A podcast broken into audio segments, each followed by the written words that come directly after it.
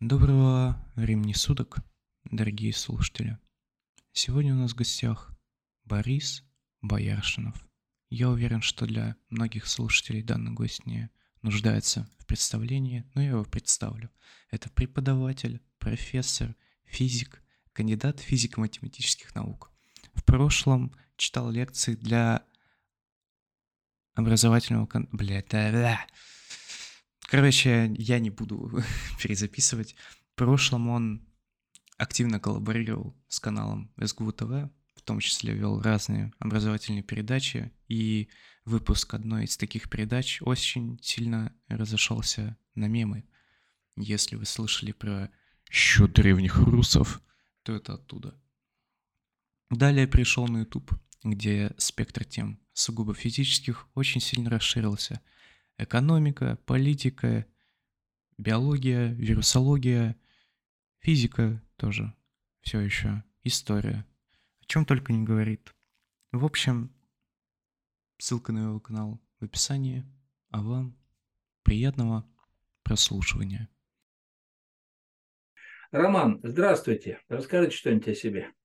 Здравствуйте. А, всех приветствую. А, надеюсь. А, о себя. Я пишу подкасты, ну, не только, но сегодня вот мы будем этим заниматься. Пока... Замечательно.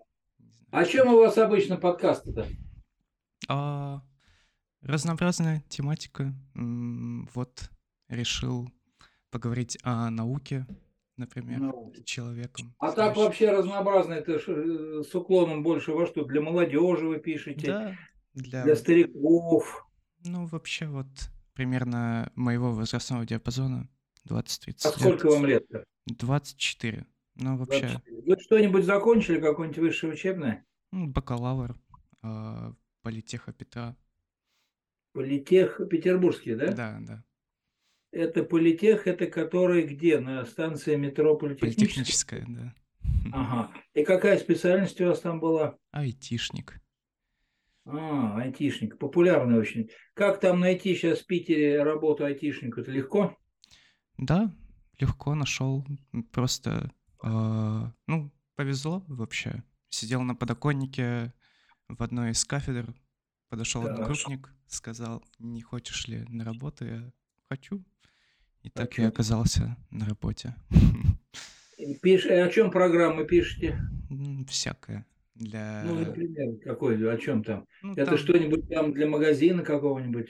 для бизнеса, вот чтобы зарплаты там, например, считать, как-то компетенции сотрудников отслеживать.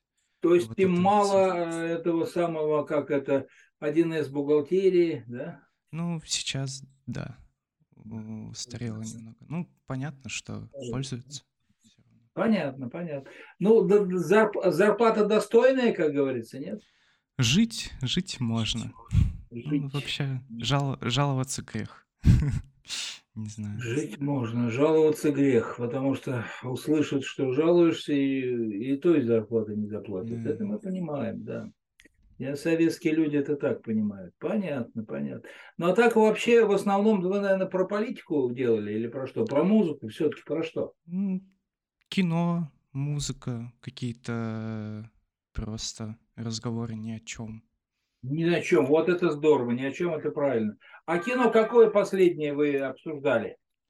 Ой, был выпуск про японское кино двухчасовой с человеком, ко- Японское кино? да, о режиссерах некоторых японских, очень классных, крутых. Да. Субъективная оценка, а, но тем не Например, менее. какие же? А, Такеши Китано, Сабу. Да? Ну, понятно, вот А из таких Китана вам что больше запомнилось? Ой, я у него один фильм смотрел. а, Какой? Ханаби. Я... Ой, нет. а, Сонатина. Вот. Я Замечательно. такого не помню. Но советую посмотреть. Раз уж начали говорить... Ну, я- раз уж я всем советую, раз вы мне советуете, я вам могу тоже вот вот, спросить, вы не смотрели кино под названием «Кино про Алексеева»? кино про Алексеева. Это вот то, что вы смотрели Это на то, что всем сход- обычно советую, да, и то, что я смотрел на, как это там, в каком-то баре там, Мгм. где показывают кино. Да. Мы бы не смотрели. Ну, как бы из последних советских и российских, простите. Угу. Очень такой хороший, удачный фильм. Понятно, Обязательно да. Посмотрим. Вот вы... Так, ну ладно, давайте свернем мои вопросы, слушаем ваши. Ой, а, во-первых, прежде всего хотелось бы поблагодарить вас, что согласились на данную беседу, поздравить с Новым годом. Ну и а вам, соответственно, спасибо, потому что мы, я эту беседу тоже записываю, тоже использую на своем канале. Ее, да. А... Так, спасибо за поздравления. Да. И можем адресовать ее всем другим нашим зрителям. Дорогие слушатели, с праздниками. Да. Желаем всего хорошего. Всего-всего. Желаем, чтоб все. А можете ли вы вкратце как-то описать ваш научный путь? Что вас сподвигло пойти в науку? А был ли путь тернист? И какое напутствие вы, вы бы хотели дать людям, которые... Ну, не знаю, когда я был маленький, когда я был маленький, мы все понимали, что надо учиться. Мама, помните, тогда купила детскую энциклопедию, вот там еще первые тома стали выходить, по-моему, еще до, ну, то есть 50-е годы, вот они так вот выходили, выходили. Любимый том у меня был, конечно, седьмой, там про у историю было. Я у бабушки девятый читал. А девятый из какого? Из десятитомного или двенадцатитомного? Десятитомный. Я не помню, про что там Девятый это там про, про заграничные страны. А, значит, я обманул вас. Не, не помню. А какой же, про какой, какой том читали? Какой? Ой, ну там, по-моему, что-то либо про физику, либо про информатику было. Есть, Если про физику помню. или про математику, это третий. Ой. Желтое у вас было издание или такое, как, какое? Да мне буквально лет 5-6 было. Помню, было 10 книг. Или, или, может, у нас не все были. Там было... Ой, ну не суть, а то... еще больше изоблачу свое незнание. Цветовое, цветовое беспамятство. Вот, ну так вот, самый любимый был у меня седьмой том. Там было про историю. Я помню, уже знал буквы. Я говорю, вот, мам, давай я тебе буду буквы называть, а ты будешь, значит, читать. Мне говорит, нет, давай, говорит, читай сам. Вот, а это так вот, ну я уже так, ну, читать это тяжело, складывать слова надо из букв. Вот. Ну, а так потом учился, учился, и ну, положено было стараться хорошо учиться. Мы потом, как у нас потом математика, физика такие большие появились. Ну, у меня там все хорошо шло. А вы откуда? Я из Подмосковья, да. Вот. Ну и так вот потом поступил в МИФИ. Так уж получилось. Вот и весь путь, собственно говоря. Потом работал в конструкторском бюро, занимался наукой.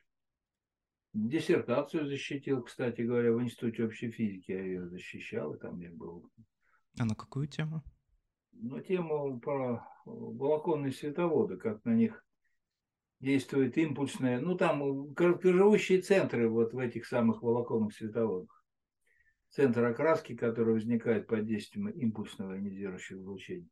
Вот, вот такими вот вещами. Вот, то есть это на стыке экспериментальной ядерной физики и физики твердого тела. Диссертация была, по-моему, по, по твердому телу тогда это называлось. Сейчас это больше называется физика конденсированного состояния. Вот тогда, по-моему, такой термин не был распространен, было твердое тело. Ну вот, потом, значит, замечательные 90-е, потом замечательные нулевые. Я стал преподавать в эти нулевые. Угу. Ну и вот, пожалуйста, Потом стал работать на телевидении, на образовательном канале, такой был СГУ ТВ, потом стал называться Первый образовательный. Но потом, ввиду того, что все-таки на образование он был, ну, он, он, он был, так сказать, без прибыли, а угу. та организация, которая, так сказать, давала деньги, она просто после, перестала существовать. Соответственно, канал перестал работать. Ну, вот так как-то вот это вот с того, с того самого канала сейчас нарезки да, да, на Ютубе. Ну какие-то, ну, какие-то Нет, передачи. У того канала есть, у того канала есть сейчас, э, как это называется-то, YouTube канал, да? Угу. Блог, который называется Борис Бояршинов. А этот собственник этого блога телекомпания СГУ ТВ. И там, значит, вот, во-первых, те видео, которые я там делал для Ютуба, пока еще существовал этот вот э, СГУ ТВ, пока она еще функционировала как телекомпания, когда она транслировала что-то, и там все, что я для них записывал, там огромное количество передач, лекции там были всякие. Uh-huh. Ну, вот это вот, э, вот там, и вот у меня есть свой канал, Борис Бояршинов «Со дна науки». Раньше называлось «Со дна российской науки», но старшие товарищи посоветовали убрать слово «российское». Теперь я просто «Со дна науки», такое вот интернациональное дно. Вообще науки вообще, не только советской науки. Вот такие вот дела. Mm, ну, а так на... вообще, вот такая работа у меня была, которой я почти ничего не сказал, что mm-hmm. там мне приходилось разбираться во всем. Вот, вот. Ну, вот мне очень она даже нравилась. Разбираться вот. во всем. Да, во всем приходилось разбираться. Такая сложная, как это назвать-то, а,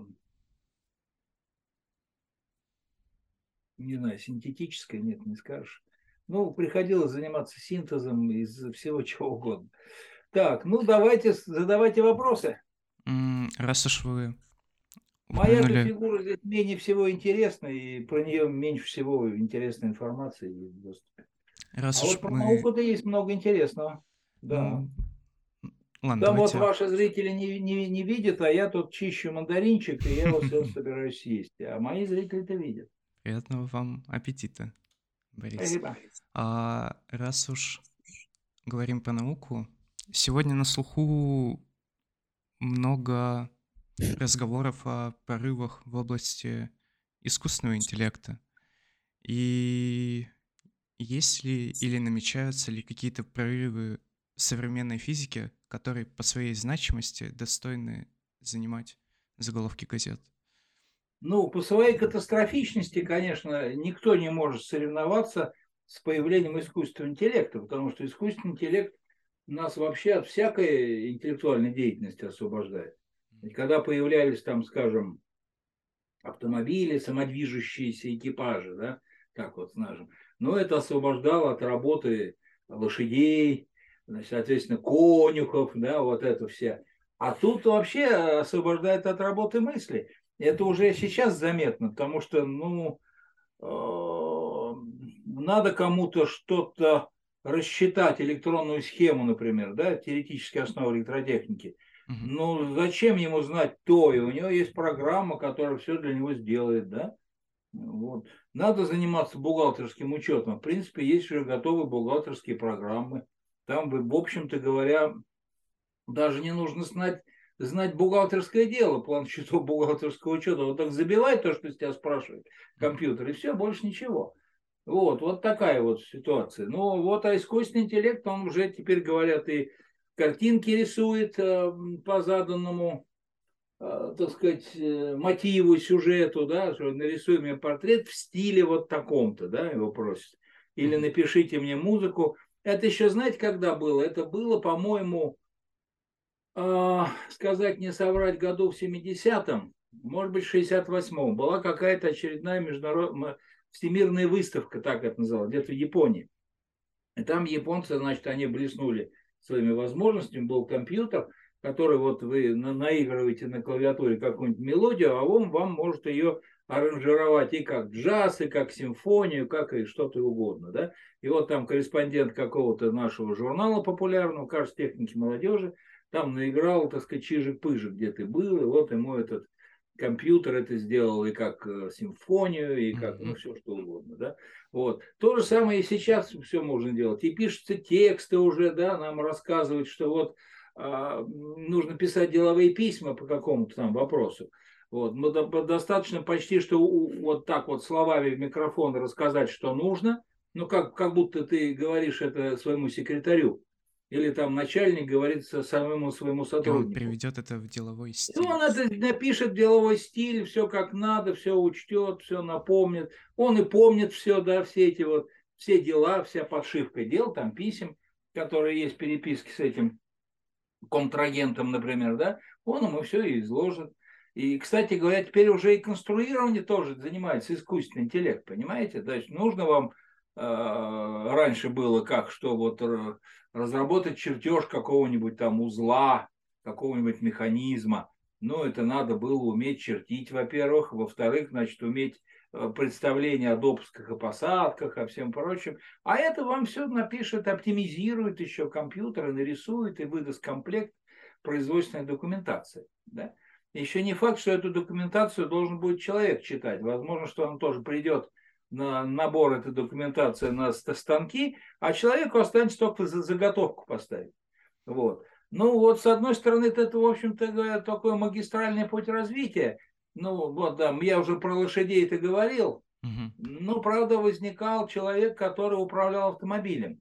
От него требовалось, ну, кроме вот чисто автомобильных дел, реакции и всего прочего, требовалось понять, как проехать в нужное место, там, по городу, например, таксисты. А сейчас у таксиста этого нет. Вот я вот наблюдаю за таксистами, а их э, вот этот вот э, коммуникатор, некоторые называют его это сам шайтан машина. А, ну, шутку, конечно, шайтан машина называют. Вот. Он их совершенно поработил. А, то есть он совершенно их отстранил от деятельности. Он им рисует какой-то план, как, как, как издевается даже. Каким-то кругом там объехать, да? Буквально вот он стоит рядом с домом, нет, он еще вам кольцо даст и поедете к тому же дому другой дверцей. Все.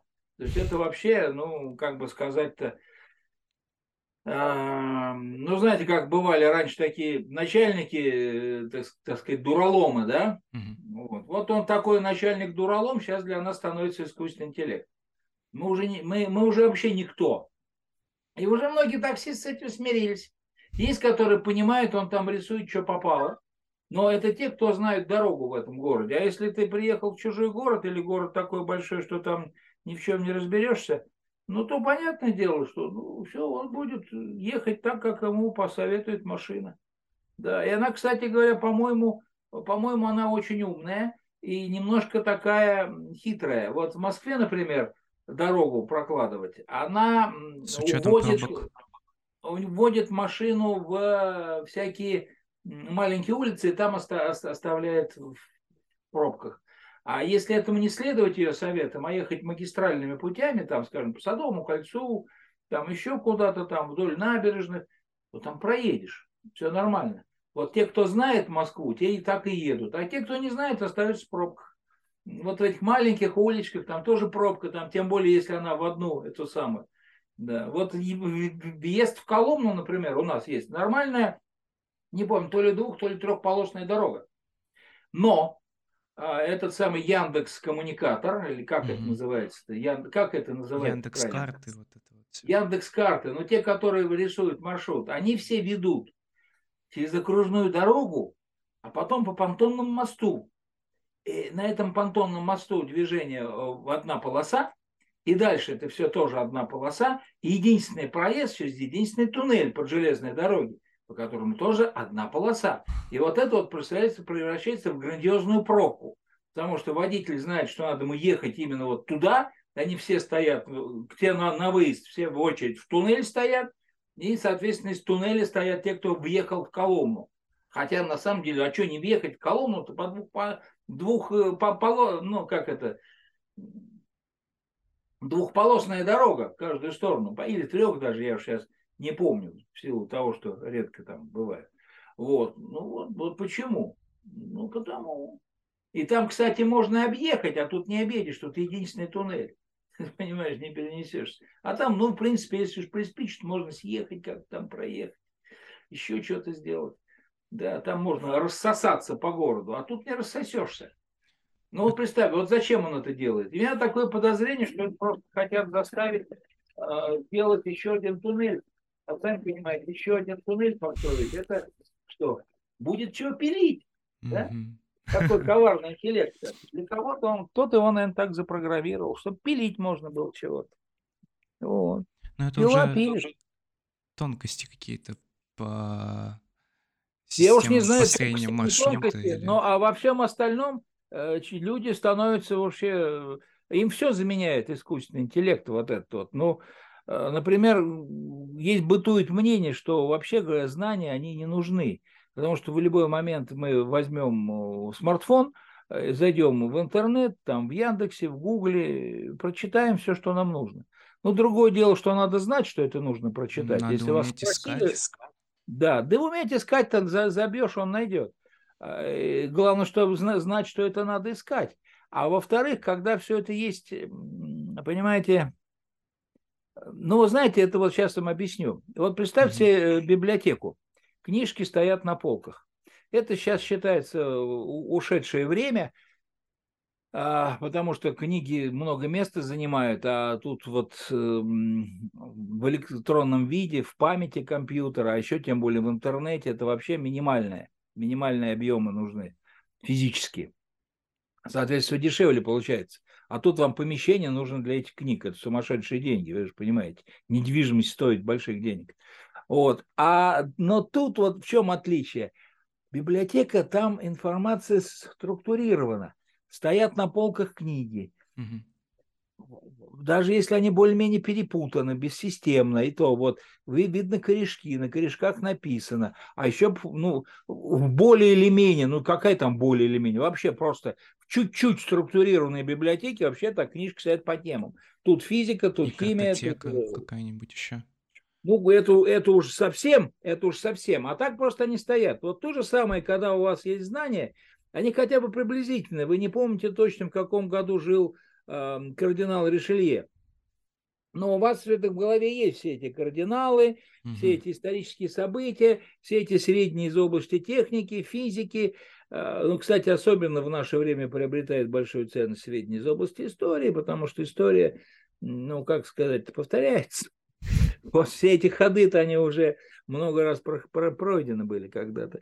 Вот, ну и вот такая вот. Да, а в голове все это, а когда этого в голове нет, она, она не структурирована. Где-то там далеко в интернете она не структурирована. А в голове так как-то примерно по- на полках она как-то лежит, как-то раз- разложена там информация. Но вот но от этого сейчас уже нет, потому что эти вот потрясающие возможности поиска информации, они все это убили. В библиотеке уже народу мало ходит.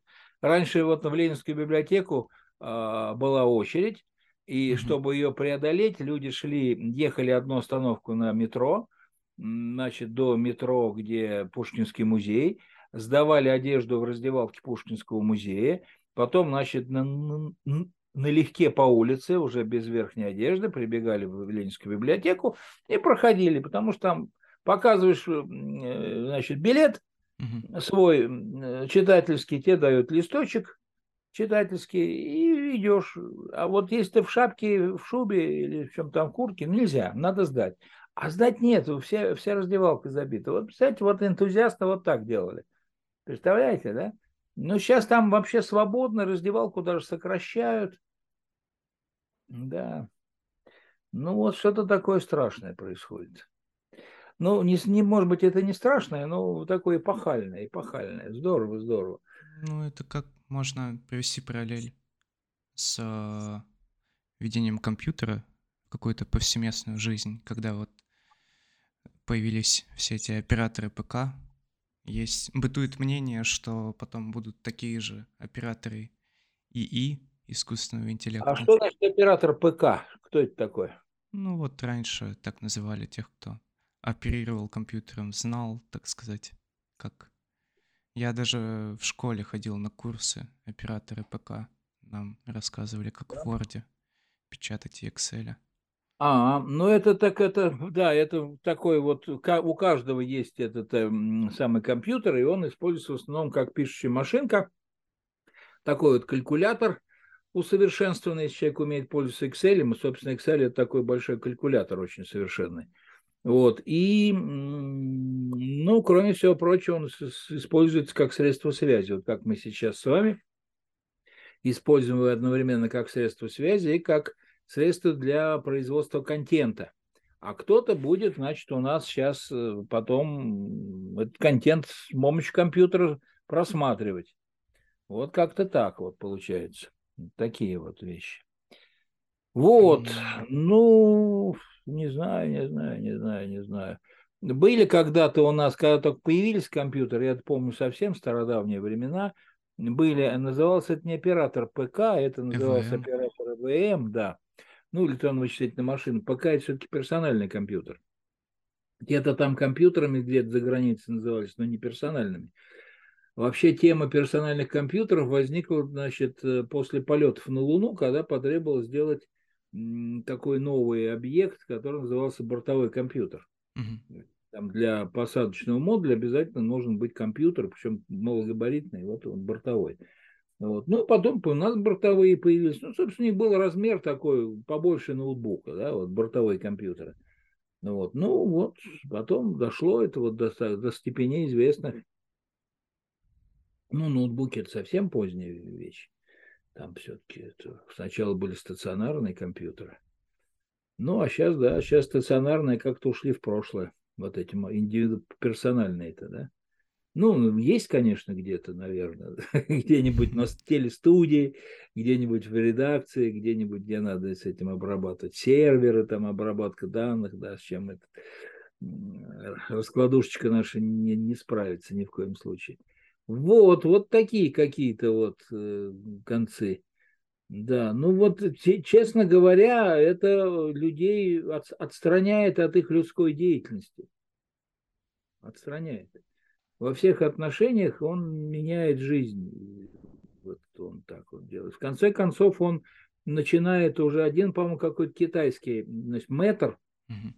большой спец в области применения искусственного интеллекта, он, значит, э, ну, как с какими-то новогодними предсказаниями выступал и констатировал факт, что ну, сейчас уже компьютеры ведь очень хорошо делают, так сказать, видеоизображения. Ну, например, большинство фильмов это на самом деле не фильмы, а, а мультики, сделанные компьютером с использованием образов настоящих актеров часто, да? Да, вот. да вот так. Да, и э, то же самое фотографии, то же самое тексты, вообще... Там даже недавно была какая-то реклама у Мегафона. Они купили образ Брюса Уиллиса и угу. пихали его в рекламу, и он там по-русски говорит. Да, да, да. Недавно была реклама, э, реклама шоколадок э, Аленка там был, эм, как же фамилия это, тот, который Нео играл. А, Киану Ривз. Киану Ривз там был, и второй, это тот такой вот, э, этот, этот сам перевозчик, как его фамилия? Стэтхэм. И третий кто-то, третьего я не знаю, наверное, молодежь его знает. Может, Брюс Уиллис как раз. Не-не, какой-то молодой парень. А, ну, ну тогда не, не, не суть не Брюс Уиллис. И явно, что это вот они говорят по-русски, что-то так вот. Ну, движения, видно, не очень у них уверенные, хотя двигаются. Это, может, я придрался, что не очень уверенный. А, интересно поговорили про искусственный интеллект, но мой вопрос заключался в том, есть ли прорывы в области физики на уровне ну, вот та, таких... Такого, я и так ответил, такого уровня, чтобы это все испортила людям жизнь, как искусственный интеллект, такого уровня, конечно, нет. Физика занимается своим делом, а, ну, открываются новые явления, в основном это происходит где-нибудь далеко-далеко в космосе. Вот. Иногда это ну, где-нибудь там в какой-нибудь далекой-далекой галактике какая-нибудь сверхновая взорвалась не так, как положено. Из этого делаются выводы, что же там случилось. Ну, в общем, э, мне часто зрители обычно, как происходит, зрители мне дают, дают ссылку на какую-нибудь популярную статью из интернета, где пишут, как вот что-то такое вот. Ну и как, конечно, в популярной статье там все перебрано, да? Ну, вы понимаете, да? Так, так положено. Ну и я вот э, достаю в интернете же, что теперь, конечно, гораздо проще, чем раньше, в библиотеку идти не надо – достаю оригинал статьи, мне его компьютер переводит на русский язык, очень даже прилично. И я, собственно говоря, объясняю, что же на самом деле там было, да? что, что же было на самом деле. Вот такой есть у меня такие, такой жанр э, сообщения о новых всяких событиях, интересных в области физики. Да. А что там на, на, на первых страницах газет? Ну, вы знаете, что много интересного сейчас есть, такого, на что ответа нет. Ну, например, есть у нас сейчас стандартная модель элементарных частиц вот этих, да, в которую не вписываются, например, гравитационные взаимодействия, они просто особняком стоят. Может, так им и положено стоять особняком, то есть это просто гравита, гравитация, это общая теория относительности, это связано только с пространством и временем, а это все-таки те, те, как бы это сказать-то, то, в чем развиваются события все прочие наши. Пространство и время, так или иначе. Вот. И с нейтрино тоже непонятка определенная. Потому что есть мнение, что нейтрино все-таки имеют массу. Но имеют массу они только благодаря тому, что их несколько нейтрин находятся не в суперпозиции друг с другом, там волновые функции. Но вот эту массу пока никак не могут найти. Она просто каждое следующее исследование говорит, что она меньше вот такой-то величины. Меньше чем. Ну вот, ну там сейчас, да, да, да, да, сейчас такая тема хорошая есть, mm-hmm. поиски темной материи, да, потому что они, ну как-то вот при серьезном таком подходе к поиску темной материи а, возникает вопрос, а зачем она вам нужна? И причем иногда сторонники вот этих вот поисков темной материи, материи, они, в общем-то, очевидным образом искажают те привычные нам сведения, скажем, о плотности материи во Вселенной. Наговаривают они на нее. Откуда ну, появилась вообще вот эта гипотеза темной материи? Мне кажется, что то, то, откуда она появилась, давно уже это место э, заросло сорняками. Там все вопрос там решился давно. А просто понимаете, в чем дело? Вот, Вопрос помните, был в массе Вселенной. Пока нельзя ли вооружить нейтрино? Ага. И вот, вот про нейтрино я не знаю, как ответить, можно вооружить или нельзя. А вот что, что, что касается темной материи, ответ такой, а мы не знаем, господин президент.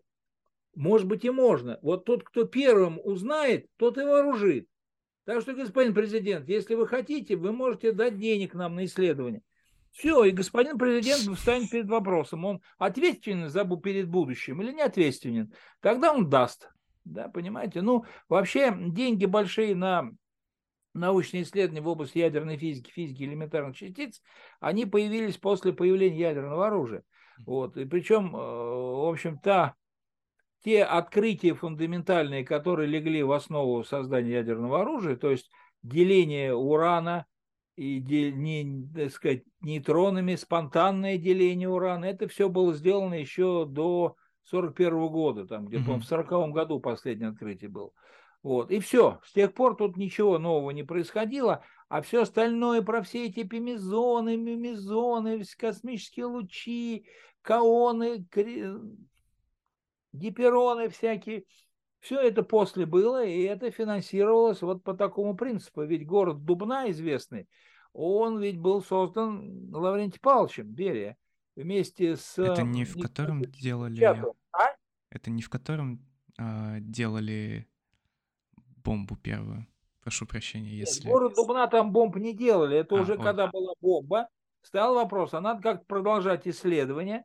И исследования совсем другие уже, не, не бомбические. А надо ну, что-то новое делать, вот новые горизонты, ускорители строить. И вот решили в Дубне их строить, открыли. Но к 50-м годам, к середине, стало понятно, что это все... Тут бомбу не, новую не сделаешь. Угу. Поэтому сделали Международный центр, э, Объединенный институт ядерных исследований, с тех пор это называется. Вот он сразу на ровном месте появился уже в существующем закрытом городе. Он перестал быть зато закрытым административно-территориальным образованием. К нему присоединили еще там пару поселков – Большую Волгу, присоединили, по-моему, то, что там за Волгой там есть там какой-то авиационный был кластер, его присоединили. Ну, чтобы хоть город был какой-то по численности населения. И вот там сейчас есть Дубна. Вот та Дубна, собственно, Дубна, это называется институтская Дубна, институтская часть. Вот, вот такие дела. Ну, но это международное исследование, там явно никакого выхода, так сказать, выхлопа ни технического, ни военного не будет. Ну, интересно, интересно, вот, вот интересно исследовать. Ну, один академик как-то сказал, что фундаментальная наука – это то, когда, значит, э, люди удовлетворяют свое любопытство за государственный счет. Потому что на самом деле это вот удовлетворили любопытство, как там протон устроен, а вот в нем, оказывается, кварки есть, о, здорово. А что из этих кварков сделаешь-то, да? Но это правда, вот тут э, а, а, один, товар, один не, не один товарищ, а одна дама из Воронежа, она контактер. Она контактирует с инопланетянами, и ей инопланетяне объяснили, mm-hmm. что там у них есть такая мгновенная кварк-глюонная связь. Кварк-глюонный интернет, вообще межгалактический. Mm-hmm. Просто мы к нему еще не подключились. Вот, ну вот, да, это здорово. Ведь кто-нибудь поверит, послушает. Но боюсь, что этой дамы никто особо не верит. Ну, хотя вот она находит как свою нишу вот в информационном пространстве. Mm, да. Борис... А какой раздел современной науки вас интересует? О чем хотели бы спросить? Да, вообще, в целом, про физику интересно, какие сейчас исследования, э, в целом, какие, в целом да, более перспективные. Как ты пробовал читать протонов, квантовую физику? Берется пучок протонов, и им высаживают на, на, на мишень.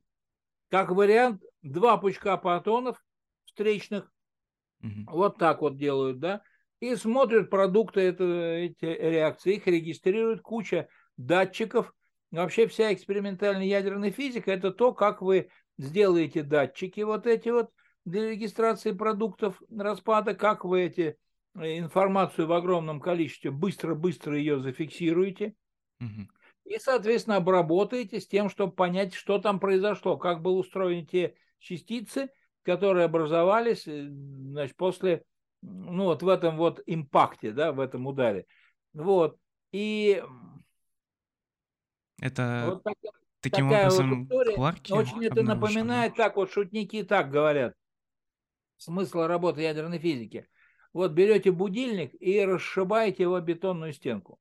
А потом, и причем много-много будильников расшибаете, а потом по царапинам, которые на бетонной стенке остались от этого удара, вы пытаетесь определить, как же этот будильник был, так сказать, устроен. Ну, кстати говоря, успешно определяется. Вы напрасно смеетесь. Вот вы когда-нибудь делали, например, э, так, так, эту сам томограмму? А, а именно так уверен. сделано. А? Не уверен. Э, что это? Прошу прощения. Томограмма? Да. Томограф. А. Ну, есть, значит, э, их называют компьютерный томограф, на самом деле это рентгеновская томограмма. И есть так называемый, как же он называется-то, о, магнитно-резонансный томограф. На самом деле это называется ядерный магнитный резонанс. Но слово ядерный всех пугает, его оттуда выключили. Да, вот просто магнитно-резонансный томограф. И вот там, значит, вот происходит это вот рассеяние. В одном случае квантов рентгеновских, в другом случае происходит рассеивание радиоволн вот, в теле человека в образце. И вот, значит, воссоздается по картинке рассеяние, знаем, что угу. падало, знаем, что рассеялось, восстанавливается, обратная задача решается, и рисуется картинка, что же там было у вас, да. Как говорят, сейчас мне один мой собеседник, врач, рассказал, что вот-вот появятся томографы, а, у которых разрешение, да, разрешение mm-hmm. пространственное позволит даже различать, э, как сказать-то, клеточные структуры, да, то есть в mm-hmm. различных областях мозга эти клеточные структуры разные, да. Вот. Помните, такой есть у нас Савельев, но не Игорь Васильевич. Игорь Васильевич Савельев – это автор учебника общей физики. А другой профессор Савельев он называется, он предлагает проводить а, вот такой вот, как он говорит, церебральный сортинг. Угу. Сразу вот сортировать людей, у кого какой мозг. Этот годится, это не годится, это на, сразу на, на переплавку. А эти пускай там подметают. А вот эти будут тут жить и наслаждаться жизнью. А эти на переплавку. Вот как-то так вот. Вот, вот это, он говорит, что да, говорит, уже, уже, уже, вот, вот, вот, вот, говорит, скоро появится. Ну, здорово. Видите как? А это все обратная задача. Вот вы посмеялись над, над будильниками, да вот вы такой же будильник, только вас не сломали. А вы на своем канале беседуете со многими интересными личностями, и если не следить, то сложно уследить.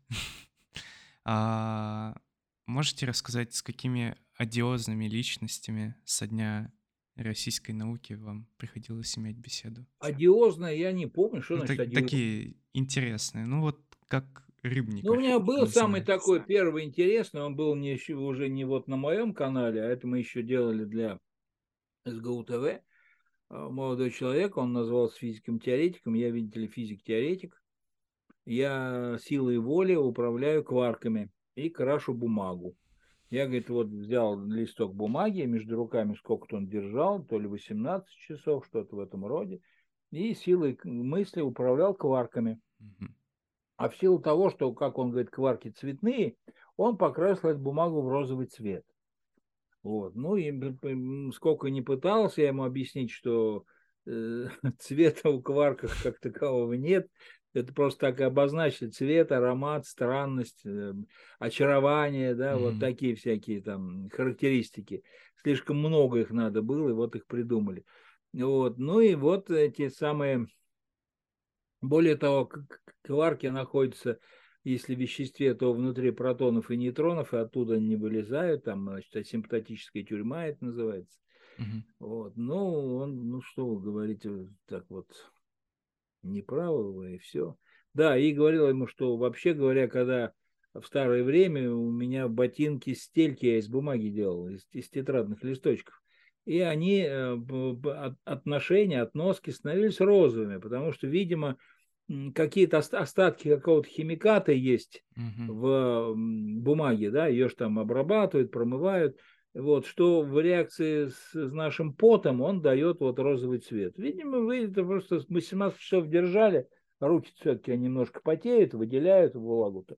И вот они вот прокрасили листок бумаги, да. Но я сижу в такой весь из себя фиолетовой рубашке, он говорит, ну, говорит, вам, вам, а я не, не вызываю восторга, не, не выражаю восторга его открытием. Вот. Ну, говорит, вам все фиолетово, говорит, прям я вижу, и рубашка у вас фиолетовая и все у вас фиолетового, все, что я вам рассказываю. Ну, ну как-то так. Нет, вот есть э, на самом деле э, такие случаи, когда пациент попадает не к психиатру или к физику, а к журналисту. И журналист, он, он же всему ему верит. Журналист ведь он имеет журналистское образование. Он хорошо, если правильно умеет говорить слова. А так он ни в чем другом не понимает, кроме как там что-то там надо делать э, введение, заключение, ну, я не знаю, что там у них у журналистов их учат, чему кон- конкретно детали. Ведь, в принципе говоря, очень многие а, великие писатели и журналисты никогда не учились на журналистов. Вот, например, этот э, московский репортер там. Mm. Все время забываю его фамилию. Он ведь не был, никакого журналистского образования не имел. Да, да тот же самый, по-моему, Константин Симонов, я не знаю, он его имел литературное образование или нет. Ну, короче говоря, это какая-то такая фабрика, придуманная в советское время. По-моему, нигде, кроме вот наших стран, типа народной демократии, образования такого вот театрального вот нигде нет. У нас институт есть, где учат артистов будущих. А у них просто школа, да, приходи, записывай, с тебя научат вот там, в системе Станиславского. Uh-huh потому что весь кинематограф основан на системе Станиславского. В принципе, есть еще техника там, конечно, но самое главное – система Станиславского. Надо вжиться в роль. Ну, не знаю, может быть... Ну, это же не... одна из систем, по-моему. Там, по-моему, как раз вот два пути. Одна, один а, из них Станиславского, а, а второй? Другой, другой вот тебе режиссер говорит, какую эмоцию показать, ты ее показываешь по щелчку. Ну, это как в старое время было, да, да. Это вот когда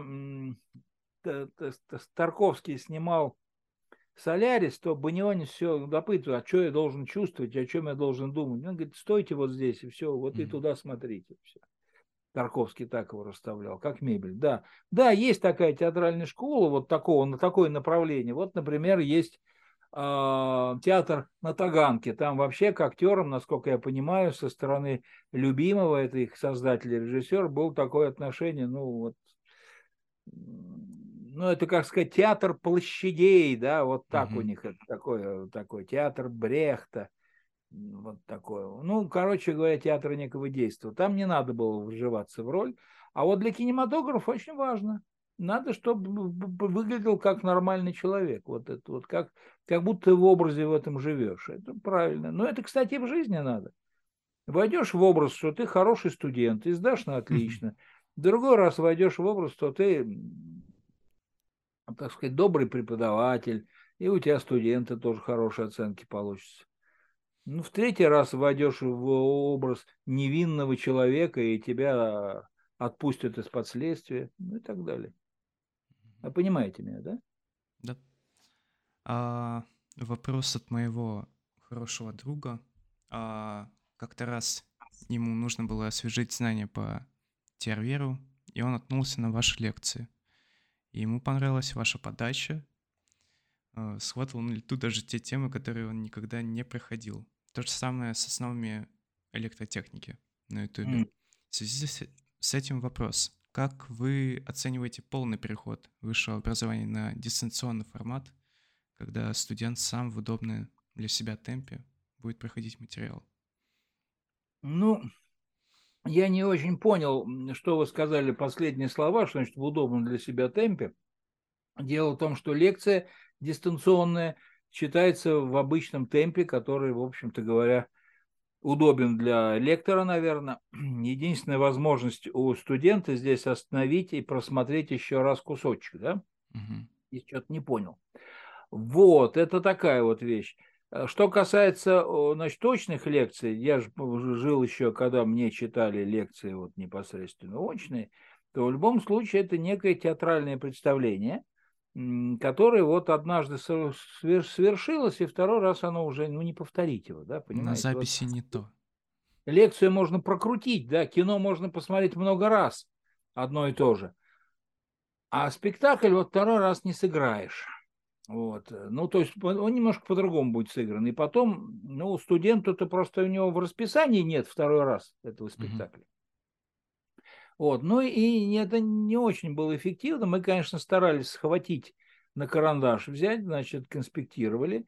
Но более того, у нас э, был, соответственно, в итоге список вопросов к экзамену. А, и, соответственно, были книги, на которые мы ориентировались, учебники.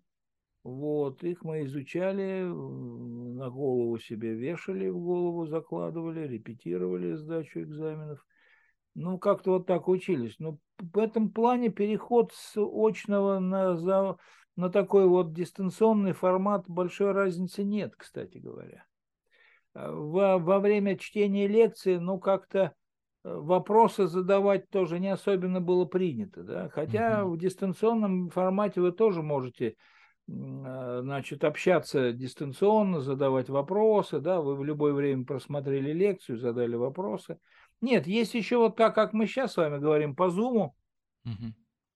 Вот во время э, ковида, так сказать, все это мы сразу в Zoom быстро переехали. А, по Зуму мы читали лекции, по Зуму мы проводили семинары. И потом, значит, у нас все вот эти зрители были вот так, как вы, э, при нас. Значит, они могли вмешаться и поговорить с нами, а мы с ними могли поговорить, соответственно ну, поспрашивать их, экзамены так сдавали, все нормально было, да, все было хорошо. Все это было. Не, ну, приспосабливаемся, да. Ну, дело в том, что э, на самом деле я хочу что сказать. Чтение вот обычной лекции, проведение обычной, mm-hmm. обычного, как это назвать-то, занятия, оно, наверное, в два раза меньше сил требует, чем дистанционное. Mm, почему? Дистанционно оно получается более насыщенным. Во-первых, там темп больше, насыщенность больше. Вот там ты как вот, в любом случае ты вот войдешь, ну как в театре, вошел в театре, посмотрел в зал, что-то такое вот сделал жест, да, а тут это не, никакого зала ты не видишь, никакой жест ты не делаешь, просто берешь и, ну как кино, да, вот как отличие кино от театра, вот в этом оно, да. А кино да, всегда сложнее сделать, того же продолжительности, значит, э, фильм, его снимают, склеивают, монтируют, а спектакль, вот его играют за один вечер. Ну, предварительно отрепетировав, конечно. А если уже спектакль отрепетирован, ну, играют, вот нужно вот сыграть, сыграют. Вот. А кино, вот, чтобы снять его, это не так просто. Ну, когда сняли, да, привет, работайте. Но сама по себе эта подготовительная работа много времени занимает. Да, включая всякие детальки, типа там свет поставить, камеру. Вот видите, у меня сейчас плохо свет стоит, у меня вот блестит голова, вот как-то лысина надо бы припудриться. Ну, я сейчас машу на это руко, рукой. Вот такие вот дела. Можем перейти к следующему вопросу от того же человека. А Киевшки? А, на данный момент в российской научной сфере очень ценятся работы, которые индексируемые зарубежными ресурсами. Scopus, Web of Science. Публикации, публикации. Да, да. И... Сейчас уже от этого отвернулись. Угу. А, ну, давайте я дочитаю вопрос. А, часто аспирантам даются критерии по минимальной публикации на данных ресурсах. При этом ВАК ценится куда меньше, а российский индекс научного цитирования отношение и вовсе как к детскому саду. Поэтому многие работы заведомо пишутся на английском, по требованию Scopus. А как вы считаете, хорошо ли то, что российская научная среда начала активно метиться в интеграцию с зарубежной? Какие мероприятия следует проводить для повышения Сейчас престижа? Уже закончилась эта интеграция, нас уже дезинтегрировали. Вы понимаете, вы, это, ваш вопрос должен был быть еще до февраля нас произнесен, прошлого года. Сейчас это уже не так актуально. Потому что понятное дело, что в ту пору где-то напечататься требовались, значит, деньги там, для печати в каком-нибудь там канадском журнале, да, вот. Когда-то я там какую-то статью напечатал, вот они мне все шлют там, потому что, потому что за деньги шлют все приглашения, напечатать, все у нас, напечатать, все у нас. Такой вот журнал. Его какие-то там арабские товарищи издают в Канаде, да. Знаете, как бывает в Европе, так называемые арабские обменники. Угу. Так и здесь. Вот угу. это вот арабский журнал в Канаде. По вопросам экономики, кстати, там была статья. Вот, такие вот дела. А ну, сейчас а вообще-то говоря, да, по-хорошему-то, конечно, а, наука, она международная. В советское время советские журналы перепечатывались на иностранных языках, на немецком языке, а, на английском языке. Вот такие были вот перепечатки, журналы издавались просто параллельно у нас, а потом с неким запозданием там. У нас с этим делом было не так хорошо. У нас вот чисто научные журналы типа, типа, типа, типа, ну, типа там, например, Physical Review у нас так вот не, не печатались на русском языке. А, а у них вот похожие наши журналы издавались, да, Помнится вот эта статья знаменитая Петржака и Флерова, как они открыли спонтанное деление урана. Она была перепечатана в журнале как там, Зёйчшрифт für советische физика. Я, извините, мой немецкий, я Хендехох лучше произношу. Извините. Вот. Да, и спасибо. Вот, ну вот как после этого она стала всемирным достоянием, и во всем мире прекратили печатать работы по урановой проблеме занялись созданием ядерной бомбы. Вот. То есть это вот тот был момент, после которого можно было делать атомную бомбу. Вот. И, кстати, первыми стали делать его, по-моему, во Франции, в Италии, в Германии, а последними в США и в Советском Союзе. Но сделали в США и в Советском Союзе раньше, чем об Италии и Германии и вовсе не сделали. Вот такие вот дела. Так, и последний вопрос от этого человека. А, во время его работы в лаборатории а, большинство проектов выполнялось по подрядам от частных компаний. А, считаете ли вы положительным для российской науки тот факт, что НИОКР, а, научно-исследовательские, опытно-конструкторские работы внутри университетов начал намного активнее работать на нужды рынка, или это звоночек о том, что государству нужно как-то расширить систему Ну, кредитов. как вы считаете, э, рынку, частным компаниям интересно, как что там происходит в туманности Андромеды? Неинтересно. То есть работы, связанные с фундаментальными вопросами, что там внутри протона, что там внутри туманности Андромеды, они, частные компании, их будут финансировать только из, из желания, вот, ну, так сказать, сделать доброе дело, да, понимаете, как вот помогают они там э, бездомным кошкам с собаками, так могут помочь и ученым. Вот. А когда это вот по заказу делает что-то, это имеется в виду в рамках их э, прикладных каких-то исследований. Во всей видимости, это в основном физика твердого тела, та самая, ну, типа микроэлектроники, да? В таком направлении там у них финансирование. А, нелинейные адаптивные системы управления. Ну, вот видите как. Наверное, какая-нибудь Что-то на рыночном. Видимо. Ну, какой-нибудь, э, так сказать, истребитель, которому нужно а, такая форма у него, что он, значит, постоянно должен шевелить рулями, чтобы не, не сорваться в штопор, не упасть, не потерять устойчивость.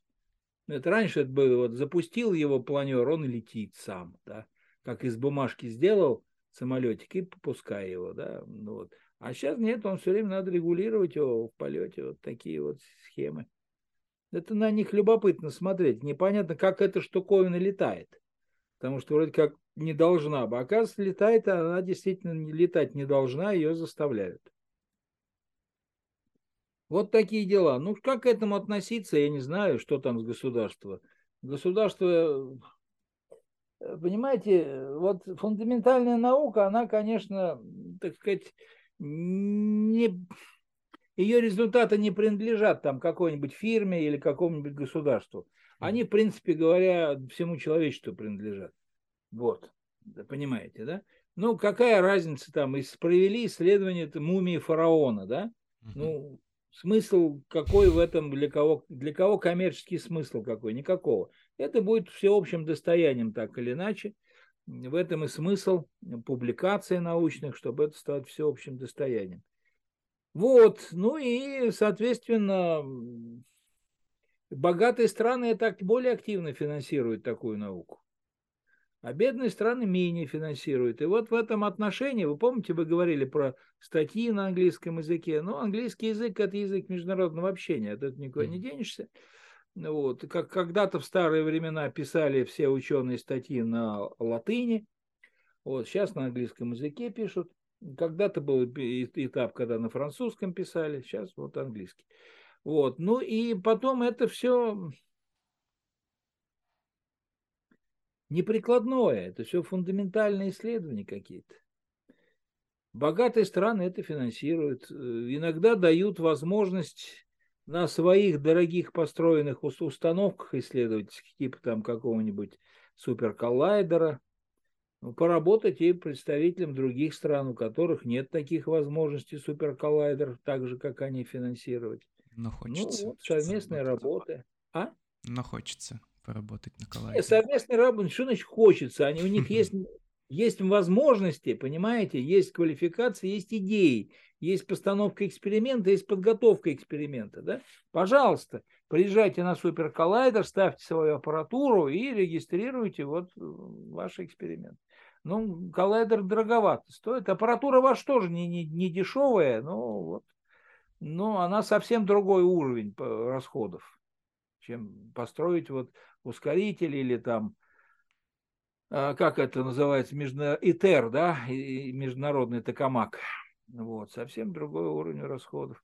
То же самое, э, есть космические программы, которые получают огромное количество информации, ну вот всякие телескопы, а, потом бывают спутники, которые фотографируют поверхность Луны, например, летают, летает он над ней, снимает снимает.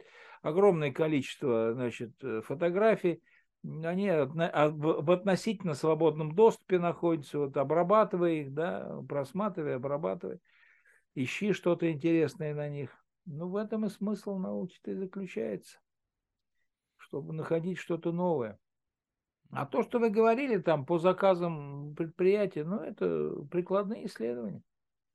Кому-то что-то интересно. Мне кажется, что прикладные исследования в области химии, медицины, вот физика, химии, то есть, простите, э, этих самых химия катализаторов такая очень такая важная прикладная отрасль. Чтобы производить, значит, нужное большее количество продукта, который производит какое-нибудь химическое производство. Там же катализатор у них. Ну да, это важно, очень практически. Э, это можно и засекретить, потому что это может быть иметь коммерческую тайну. Бизнес, ничего личного. Конкурентные преимущества будут иметь. А про туманность Андромеда там едва ли что-нибудь такое будет. Правда, вот контактер говорит, что там есть у них интернет э, кварк-глюонный. Mm. Вот на интернет это мощно. Видимо, тоже коммерческая тайна пока. Ну, на, на, как сделать, она не говорит. Так вот просто рассказывает, что не кварк-глюоны, кварк-глюоны. Какую, да. какую научную литературу вы бы порекомендовали молодым людям, которые интересуются? Ну, какую-то научно-популярную, я не знаю. Что можно почитать людям, которые Вот в старое время физикой? был очень хороший журнал в мире науки. Это был в советское время. Это был журнал, который переводился в журнал Scientific American. Там очень мало было статей не из журнала Scientific American, там иногда редко-редко вставлялась советская статья. Сейчас аналогичный журнал в мире науки, ну там очень мало американских статей, в основном наши. А, вот американские статьи, у них как-то они очень, ну, были качественно сделаны, мне они очень нравились. У нас все-таки вот это большие, большие усилия, да, вот почему все идут смотреть американское кино, да, потому что там система Станиславского, там актер, э, ему дали маленькую роль, он пишет э, дневник от лица этого героя, вся его прошлая жизнь, он вот приходит и играет там одну какую-нибудь роль маленькую, говорит несколько слов. Mm-hmm. Все. Вот. Э, это дорого стоит, и он, соответственно, зарабатывает на этом деньги какие-то, да. Вот. И а у нас-то так не делается. Вот. То же самое говорится и про все остальные вот эти вот отрасли. Да. И ну, про статьи тоже. Или... Про статьи, вот популярную статью написать, да? Угу. Ну, а что думать, на них большие гонорары? Нет. Нет. Может быть, там им помогает писать редакция, в которой работают квалифицированные люди, которые в его теме разбираются, да? и он дает им, так сказать, общее направление, рыбу, скелет рыбы, а они уже ее облепляют мясом, согласовывают с ним, понимаете? Это серьезное mm-hmm. дело. Вот. Возможно так. Я не знаю, как у них это делается, но у них конкретно качественные статьи. Но у нас есть авторы хороших статей, писали, вот, например, Мухин Константин Никифорович, непокойный. У него, кстати, очень хорошая книга есть, по-моему, называется «Занимательная ядерная физика».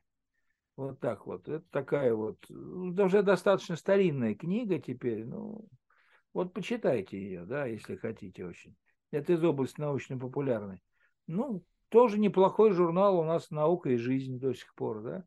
Вот техника молодежи, она была такой журнал, знаете, вот такого вот освобожденного либидо, ни с чем не связанного, вот там фантазии, сейчас построим мост через Берингов пролив, а лучше нет, перекопаем всю землю, зальем водой и построим вот искусственные острова высотой 30 километров, и там будет жить там огромное количество населения.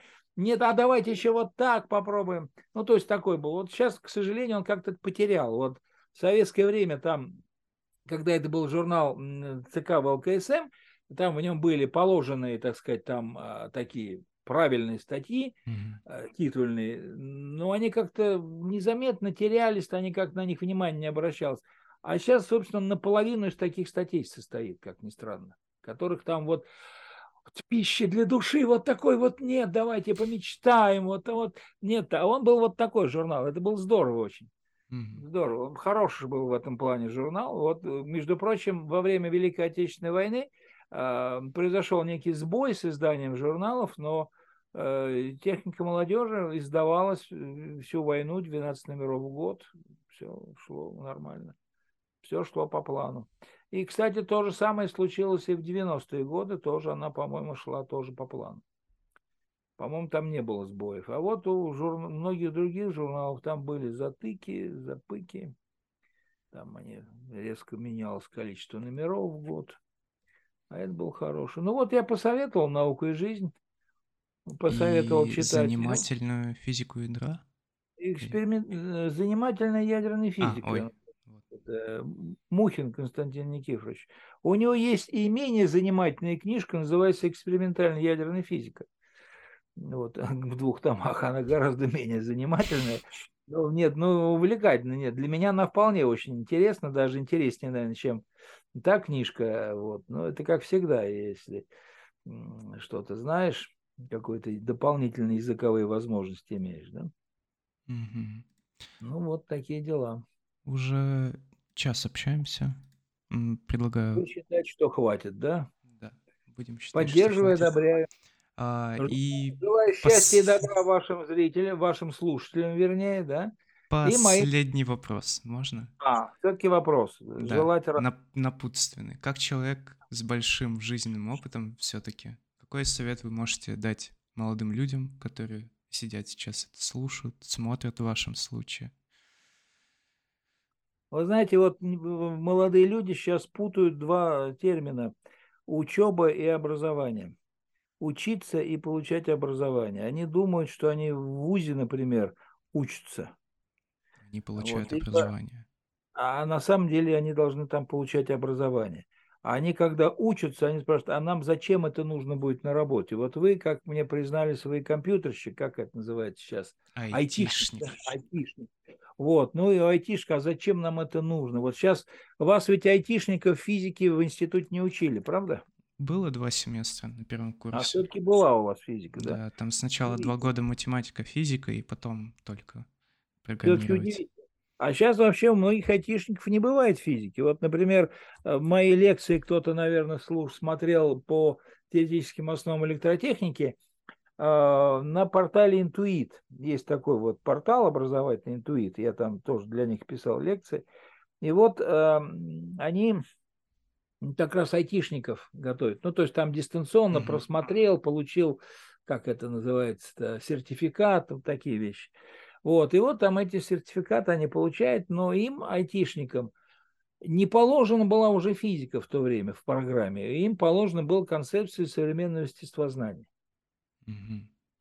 Вот. Ну, то есть это не физика, это КСЕ, концепция. Хотя это тоже хорошо, конечно. Но и хорошо, когда это читает физик, да. А если им будет читать химик, то есть не химик, а этот самый философ, это совсем другой уже будет. Он уже совсем по-другому это воспринимает. Ну, короче говоря, я не знаю, ну вот вы, видите, вы физику поизучали в Ленинграде городе, в Санкт-Петербурге, то есть. Вы ведь родились уже в Санкт-Петербурге? Нет, с Дальнего Востока приехал А, откуда? откуда? гранит. С Благовещенска. Китай из окна было видно. Чуть-чуть. А, Как он кидает, симпатичный? Я там не был ни разу. А из окна-то как видно, хорошо Ну, было? из окна так, красновато. Чуть-чуть. Красное Красное. небо, вот это, Китая. Ну, Красное это Китае, да? да. Я тут, когда был на Дальнем Востоке, я там видел такое ярко-голубое небо. А в нашу сторону смотреть небо голубое, а в сторону Китая красное. Что там, пыль, что ли, поднимается? М, Не знаю, что они там делают, но это метафора неудачная. Но А, вообще, я думал, правда, красный сейчас вот решил Не. э, размотать эту тему. Ну, понятно. но красивый Китай, они специально а, на границе с Россией строят все эти небоскребы, все эти...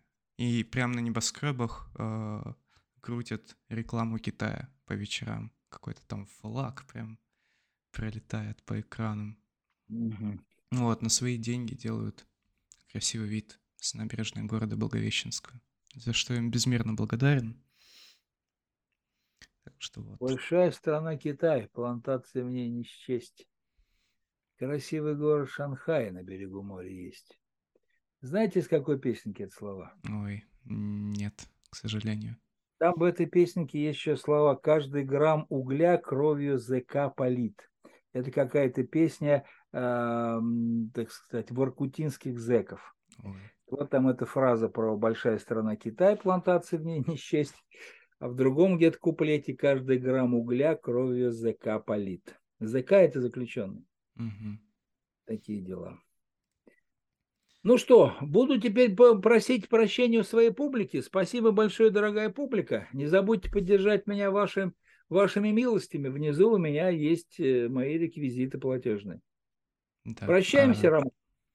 да, прощаемся. Обязательно А- поддержите Бориса. Да, Всем а что значит ваша фамилия? Есть такой э, скульптор Садур. А что значит Садуров? Это от чего происходит? Ну, это что-то татарское. Я сам не уверен, если честно. Татарское. Мгм. Вот куда добрались татары аж до самого Дальнего Востока. Спасибо еще раз за беседу. Всего доброго вам. До Всего свидания. доброго. Пока.